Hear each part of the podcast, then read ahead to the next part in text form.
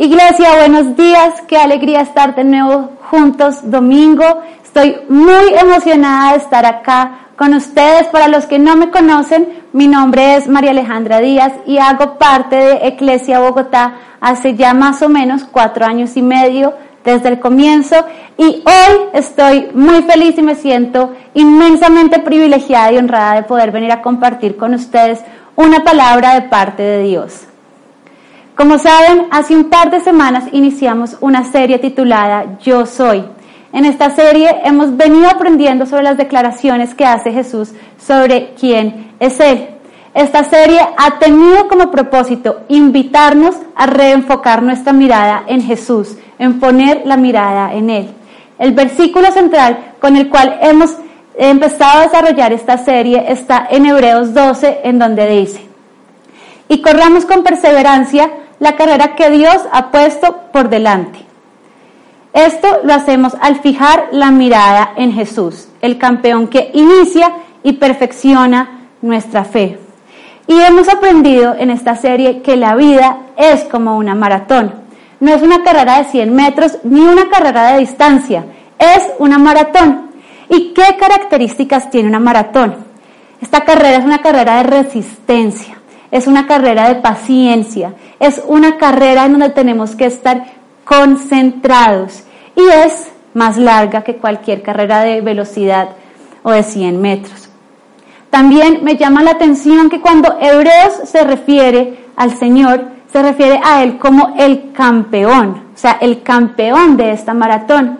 Y cuando tú piensas en el campeón de la maratón, el campeón siempre va ubicado adelante siempre está poniendo el ritmo, siempre está marcando el camino, siempre nos está mostrando por dónde ir. Además, el campeón siempre es el referente. Cuando uno empieza a trabajar o empieza a involucrarse en cualquier actividad o en cualquier deporte, pues uno siempre aspira a ser como el campeón. Él es nuestro referente y nuestro modelo a seguir.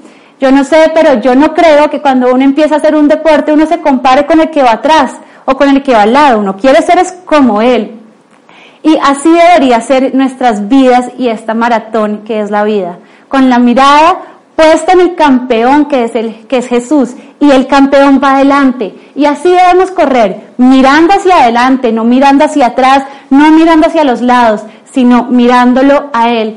Y por eso la importancia de empezar esta serie, porque necesitamos aprender que debemos correr la vida mirando a Jesús, que es el campeón. Así que quiero ponerte también un poco en contexto. Hace ocho días estuvimos aprendiendo sobre la declaración que hace Jesús sobre que Él es la resurrección y la vida. Y aprendíamos de la historia de Lázaro. Veíamos cómo Lázaro enferma y Marta y María, sus hermanas, le envían un mensaje a Jesús diciendo, Señor, aquel que tú amas está enfermo. Y vimos cómo Jesús intencionalmente se demora cuatro días en llegar. Cuando Jesús llega, Lázaro ya ha muerto. Y es importante también entender por qué cuatro días. Y es que en esa época, para que las personas fueran declaradas oficialmente muertas, tenían que tomarse cuatro días. Así que cuando Jesús llegó, ya no había duda alguna de que Lázaro estaba muerto. Él era un cadáver. Así que cuando él llega, sus hermanas le dicen, ya murió, ya no hay nada que hacer, ya perdimos a Lázaro. Y Jesús lo resucita. Y entendimos de esta historia algo increíble y es que a veces Dios deja que se mueran cosas en nuestras vidas, pero solo para resucitarlas. Y que cuando Dios resucita nuestras vidas, y las cosas que se han muerto es para hacerlas mejores, para hacer algo nuevo y algo mejor. Pero también entendíamos algo muy importante y es que esas situaciones que nos llevan al límite, esas situaciones de crisis donde uno se arrodilla y le dice, Señor, solo un milagro me puede sacar de esto, son las situaciones que nos permiten ver al Dios todopoderoso y nos dejan ver la manifestación de su gloria. Así que esto fue lo que estuvimos aprendiendo hace ocho días. Y hoy vamos a iniciar con una nueva declaración. Pero antes de empezar a desarrollarla, quiero darte un poco de contexto de hacia dónde vamos. Hace poco no sé si tú hayas oído esta, esta, frase pero, o esta eh, situación, pero hace poco una amiga me comentó que estaba yendo al psicólogo, que estaba teniendo problemas de ansiedad y depresión. Y creo que cada vez es más normal escucharlo. Probablemente tú tengas un amigo o un familiar que ya te lo haya dicho.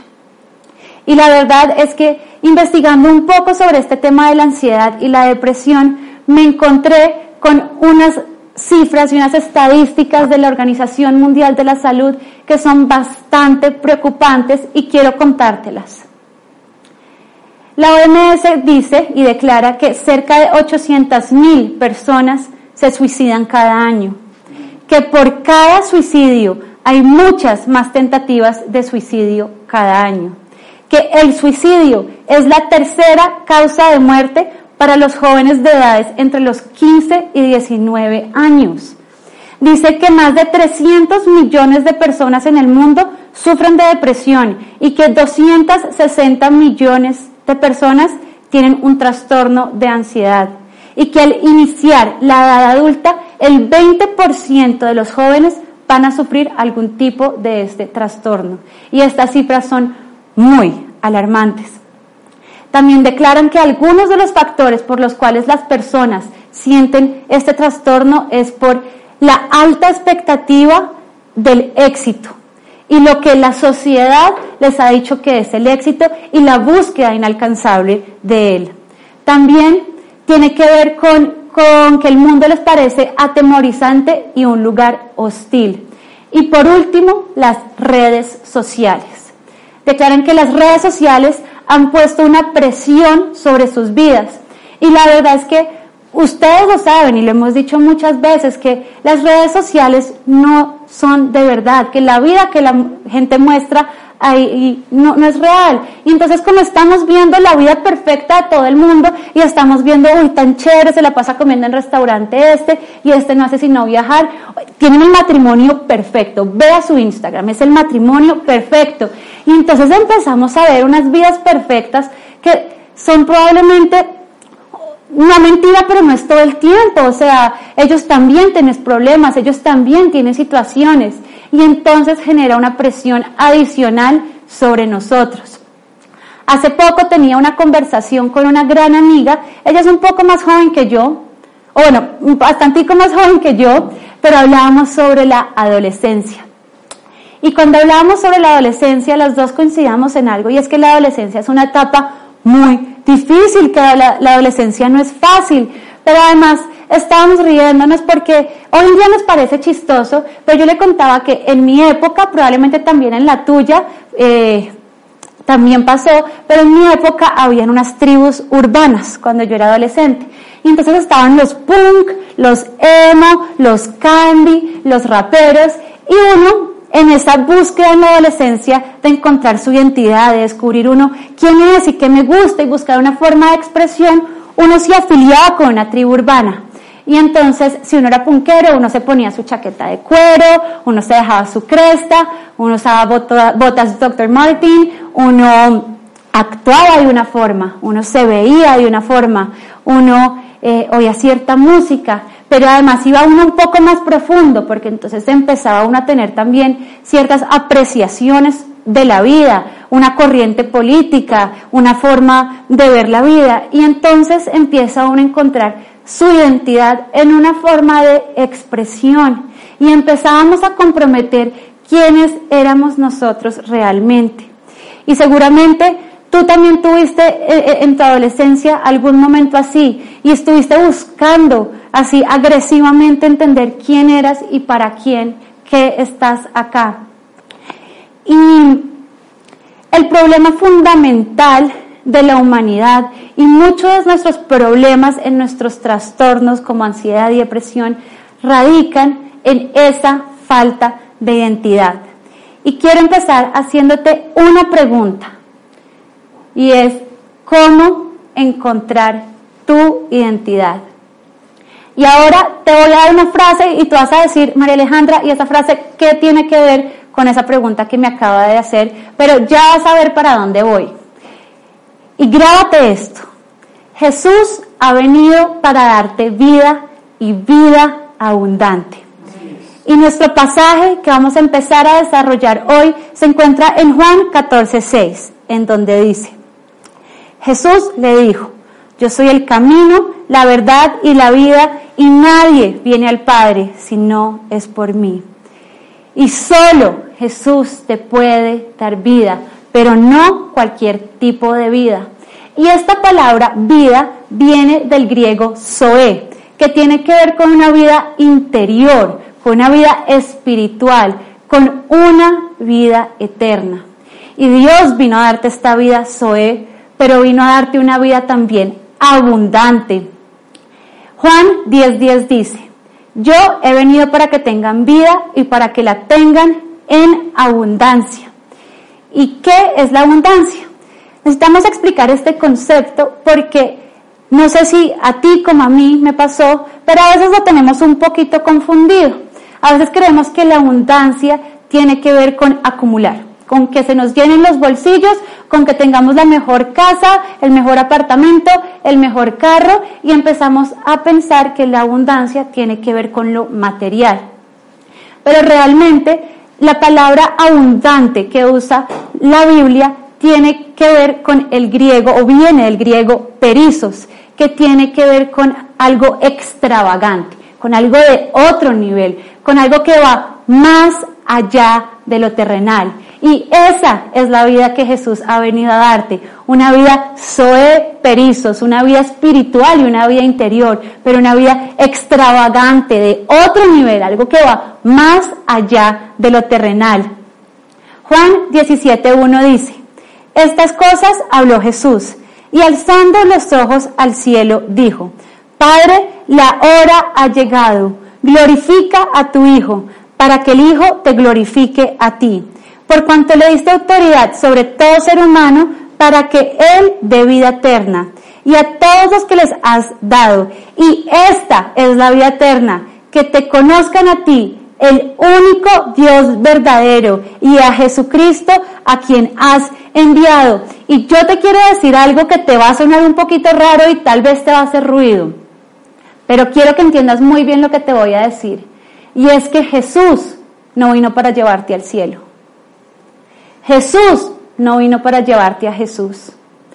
Jesús vino para llevarte al Padre, porque la vida abundante es conocer al Padre, porque cuando conocemos al Padre podemos experimentar esa vida abundante. Y yo quiero darte una diferencia entre qué es saber quién es y qué es conocer. Cuando, para darte un ejemplo, cuando a ti alguien te pregunta, oiga, ¿usted conoce a Pepito Pérez? Y uno le dice, sí, yo conozco a Pepito Pérez, pero resulta que es que uno ha compartido máximo en la vida tres cafés con Pepito Pérez porque coincidió en una mesa y alguien le ha contado también que Pepito Pérez es así, él es alegre, él es divertido y Pepito Pérez nos han contado de él. Pero resulta que eso es saber quién es. Conocer implica tener una relación íntima. Y piensa por un momento si de pronto tú sabes quién es Dios o tú conoces a Dios. O si de pronto tú sí conoces aspectos de Dios, pero hay muchos otros que sabes sobre Él y no has experimentado. Y entonces sabemos que Dios es bueno, sabemos que es nuestro Padre, sabemos que Él es amor, pero necesitas conocerlo de primera mano, tú experimentarlo y tú vivirlo porque tienes una relación íntima con Él. ¿Y cómo conocer a Dios? Porque tú me dirás, ok, perfecto, entonces se trata sobre conocer a Dios. ¿Y cómo conozco a Dios? Bueno, hay muchas formas, yo te voy a contar solo algunas que, que, que en mi experiencia personal eh, ha funcionado y una de las formas en las que yo he conocido al Padre ha sido por medio de pasar tiempo en su presencia, por invertir tiempo en nuestra relación, leyendo la palabra, orando, estudiando la palabra, adorándolo, inclusive por medio de personas. Mira, Dios me ha hablado muchas veces por medio de personas. Por medio de personas he experimentado y conocido su amor. Y bueno, estas son solo algunas de las formas en las que yo he podido conocer al Padre que te dejo ahí por si de pronto tú todavía no sabes cómo, te dejo ahí unos, unos tips. Y bueno, ¿por qué conocer al Padre es importante? Y quiero darte cuatro aspectos que tú descubres en tu vida cuando conoces al Padre. Porque si sabemos que la vida abundante es conocer al Padre, necesitamos aprender cómo conocer al Padre, pero también necesitamos saber qué beneficios tiene conocer al Padre para poder experimentar esa vida abundante. El primer punto que te voy a dar es identidad, con el que abrimos esta conversación. Génesis 1.27 dice, fue así como creó, fue así como Dios creó al ser humano, tal y como es Dios. Lo creó a su semejanza, creó al hombre y a la mujer. Entonces piensa por un segundo esto. Si Dios te creó hecho a su imagen y semejanza, ¿a quién tienes que mirar para verte a ti? Porque tú no puedes ver a un burro y verte a ti. Tú no puedes ver un perro y verte a ti. Algunos se ríen porque digan, bueno, yo sí me he visto a veces como un burro. Mentira, es un chistecito. Pero para verte a ti tienes que ver a Dios. Porque somos un reflejo de Dios. ¿Y qué es un reflejo? Es cuando tú te miras a un espejo y la imagen que devuelve ese espejo eres tú. Así que esto es muy importante porque entre más conoces al Padre, más te conoces a ti mismo. Porque cuando lo conoces, sabes quién eres. Y hay otro aspecto muy importante. Y es que cuando tú conoces al Padre, empiezas a experimentar el amor del Padre. Y cuando lo experimentas, empiezas a sentirte hijo. Y empiezas a vivir como hijo. Y ya no vives más como esclavo. Así que yo solo te dejo estos dos datos, pero quiero que sepas que en, la próxima serie que vamos a empezar, vamos a ir un poco más profundo sobre estos cuatro aspectos que te voy a contar. Y aquí te dejo un poquito picado para que empieces con nosotros la próxima serie, pero vamos a descubrir más sobre esto, más sobre la identidad. Así que ya sabes, ¿por qué identidad? Porque soy un reflejo del Padre y cuando veo al Padre, entre más lo conozco, más me conozco a mí y cuando conozco al Padre, empiezo a sentirme hijo. El segundo aspecto que quiero compartirte es amor incondicional. Hay tres cosas que todos los hombres estamos en búsqueda de, y es aceptación, valor y pertenencia. Romanos 8:38 dice, y estoy convencido de que nada podrá jamás separarnos del amor de Dios, ni la muerte, ni la vida, ni ángeles ni demonios, ni nuestros temores de hoy, ni nuestras preocupaciones de mañana, ni siquiera los poderes del infierno pueden separarnos del amor de Dios. Y quiero decirte algo y quiero que te lo grabes en el corazón y es que Dios te ama tal y como eres. Y no tienes que hacer nada más. Mira, no tienes que cambiar quién eres porque Él ya te ama porque Él ya te acepta, porque su amor es y punto. Y no hay nada que puedas hacer para que Dios te ame más, no hay nada que puedas hacer para que Dios te ame menos. Él te ama tal y como eres y ya eres aceptado, no tienes que cambiar. Y sabes, también eres importante para Él, porque cuando Dios te creó, Él pensó en cada detalle de ti. Cuando Dios te creó, Él dijo, yo quiero que tenga el pelo así y quiero que tenga esta nariz y estos ojos y yo quiero que sea alegre, divertido, yo quiero que sea este tipo de persona, yo quiero que, que sea único. ¿Sabes por qué? Es que Dios creó tu huella digital. Él pensó en cada curva de tu huella digital y la hizo única. Y yo estoy segura que Él no le iba a meter tiempo a algo que no era importante para Él. Y Él me metió tiempo para pensar cada detalle de ti porque eres importante y valioso. Así que ya sabes, eres aceptado, eres valioso, pero además también perteneces porque Él tiene un lugar especial para ti en su corazón y perteneces a su familia, perteneces a la familia de Dios. Así que deja de buscar esa aceptación, ese valor y esa pertenencia en otros lugares, porque todo lo que necesitas lo tienes en Él. Tercero, plenitud. Efesios 3:19 dice, es mi deseo que experimenten el amor de Cristo, aun cuando es demasiado grande para comprenderlo todo. Entonces serán completos con toda la plenitud de la vida y el poder que proviene de Dios.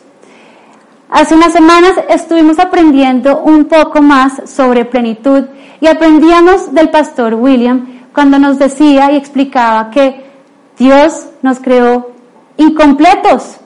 Sí, Dios nos creó incompletos.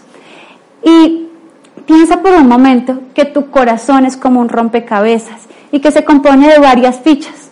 Pero resulta que cuando Dios te creó, Él dejó un vacío o un hueco una ficha faltante en toda la mitad de tu corazón. Y por años te has sentido incompleto y has estado buscando cómo tapo ese hueco. Y hemos ido a buscar afuera cómo tapar ese hueco. Y entonces aquí está este hueco y decimos, necesito taparlo, así que pongo una relación. Y resulta que esa relación puede tapar el hueco, pero no encaja perfectamente. Después del tiempo nos damos cuenta y vemos, esto, esto no me sació, o sea, esto no me llenó. Así que lo cambio y pongo ahí vicios o pongo ahí posiciones. Entonces yo pienso que esto voy a llenarlo cuando alcance cierta meta o pongo ahí eh, posesiones, bienes, y creo que tiene que ver con lo material. Pero resulta que entre más pruebo y más pruebo y más pruebo, veo que nada puede saciar ese vacío.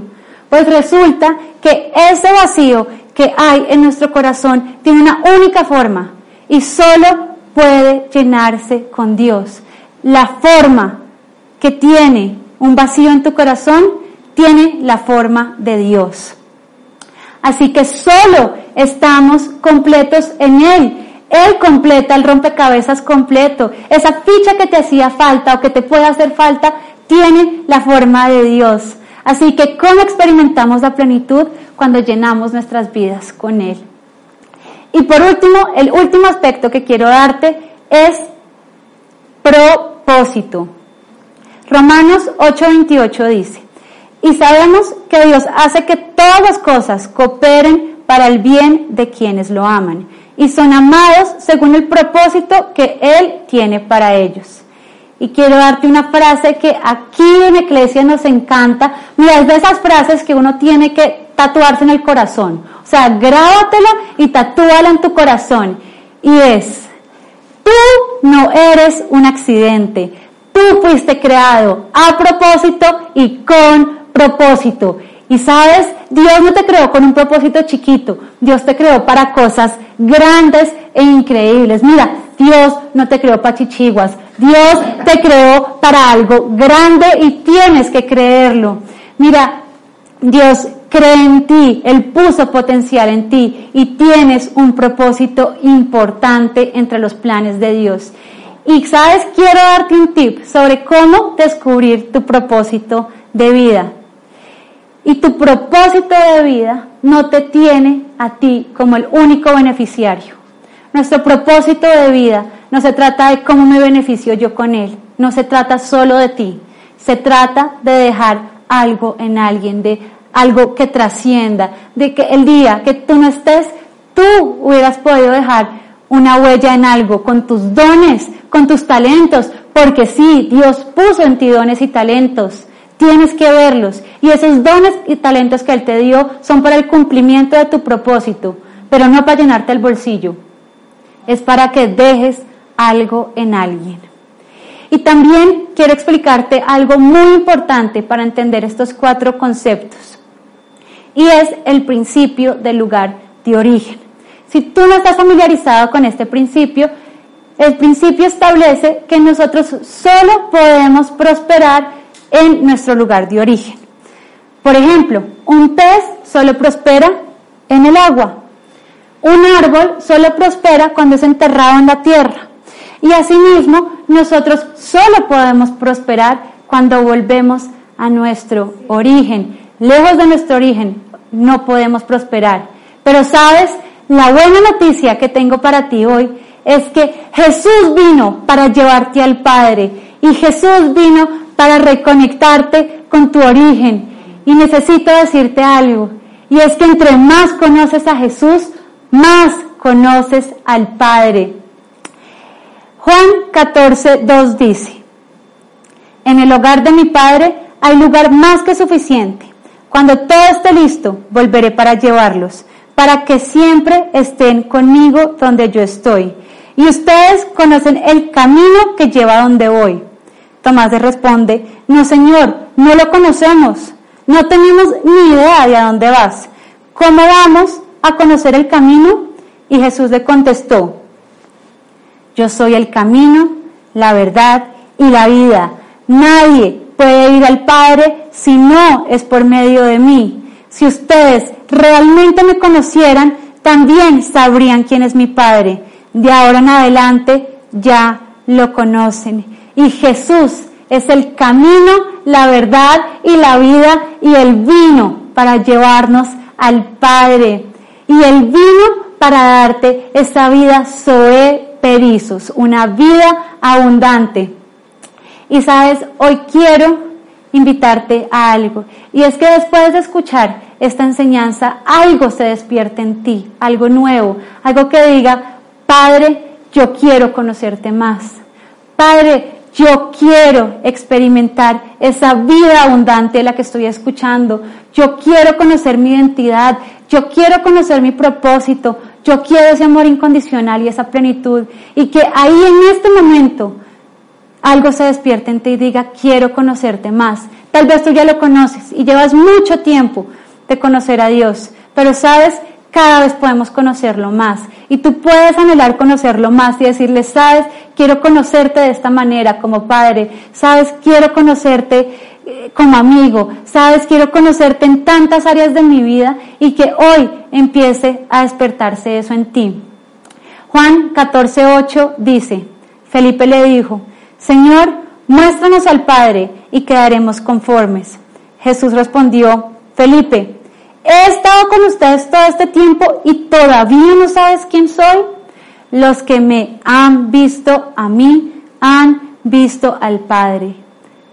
Y es muy importante entender que necesitamos conocer a Jesús, porque entre más conozco a Jesús, más conozco al Padre. Hebreos 1.3 dice, el Hijo irradia la gloria de Dios y expresa el carácter mismo de Dios y sostiene todo con el gran poder de su palabra. Jesús es la imagen del Padre. Y ahora para terminar, quiero cerrar esta enseñanza con el mismo versículo que iniciamos, porque cuando abrí no te lo leí completo. Y ahora sí lo vamos a leer todo. Juan 14 del 6 al 7 dice, yo soy el camino, la verdad y la vida. Y nadie puede ir al Padre si no es por medio de mí. Si ustedes realmente me conocieran, también sabrían quién es mi Padre. De ahora en adelante ya lo conocen y ya lo han visto. Y si tú ya conoces a Jesús, ya conoces al Padre y ya tienes acceso a Él y tú ya puedes extender tus manos y decirle, Padre, yo recibo esa vida abundante. Pero si de pronto tú te estás conectando hoy con nosotros por primera vez y aún no conoces a Jesús y, y quieres experimentar esta vida abundante, quiero decirte que puedes hacerlo hoy, que hoy puedes tomar esta decisión, que tú ahí donde estás puedes cerrar tus ojos y decirle, Señor, yo creo en ti y te recibo en mi corazón, yo creo en tu vida, yo creo que tú viniste a esta tierra, que tú moriste en la cruz por mí, por el perdón de mis pecados y que tú resucitaste y que ahora tengo acceso al Padre y te recibo en mi corazón y quiero más de ti. Así que ya saben, hoy vamos a pedir más de Él, conocerlo más y experimentar esa vida abundante. Iglesia, quiero orar para cerrar, para pedirle a Dios que nos revele más de Él y que podamos cada uno de nosotros vivir esa vida que tiene para cada uno de nosotros. Padre, yo te doy gracias en esta mañana y te doy gracias, Señor. Te doy gracias porque tú viniste para reconectarnos con el Padre, porque tú viniste para llevarnos al Padre, Señor. Y yo te doy gracias porque entendemos que tú tienes buenos planes para nosotros, Señor. Yo te doy gracias porque tú tienes una vida Zoe, perizos para nosotros, una vida eterna y una vida abundante, Señor. Yo te pido que hoy cada uno de nosotros que estamos aquí conectados y que estamos aquí en este lugar, Señor, podamos vivir y experimentar la vida abundante, Señor. Yo te pido que hoy nosotros podamos anhelar conocerte más, Señor, que queramos pasar más tiempo en tu presencia para que sepamos más de ti y así saber más de nosotros, Señor. Yo te pido que hoy podamos entender nuestra identidad, nuestro propósito, que encontremos plenitud y amor incondicional en ti, Señor. Yo te doy gracias, Señor, por esta mañana y te pido que esta palabra sea grabada en nuestros corazones, pero que vaya más allá, Señor, que tomemos acción en esta palabra, Señor, que la hagamos real en nuestras vidas, Padre. Yo te doy gracias, bendigo cada una de las vidas que está hoy acá conectada, Señor. Te pido que hoy sea un día espectacular, Señor, y que nos sorprendas con algo nuevo de ti que no hemos conocido. Ponemos este día en tus manos, Señor, y te damos gracias. En tu nombre, Jesús. Amén.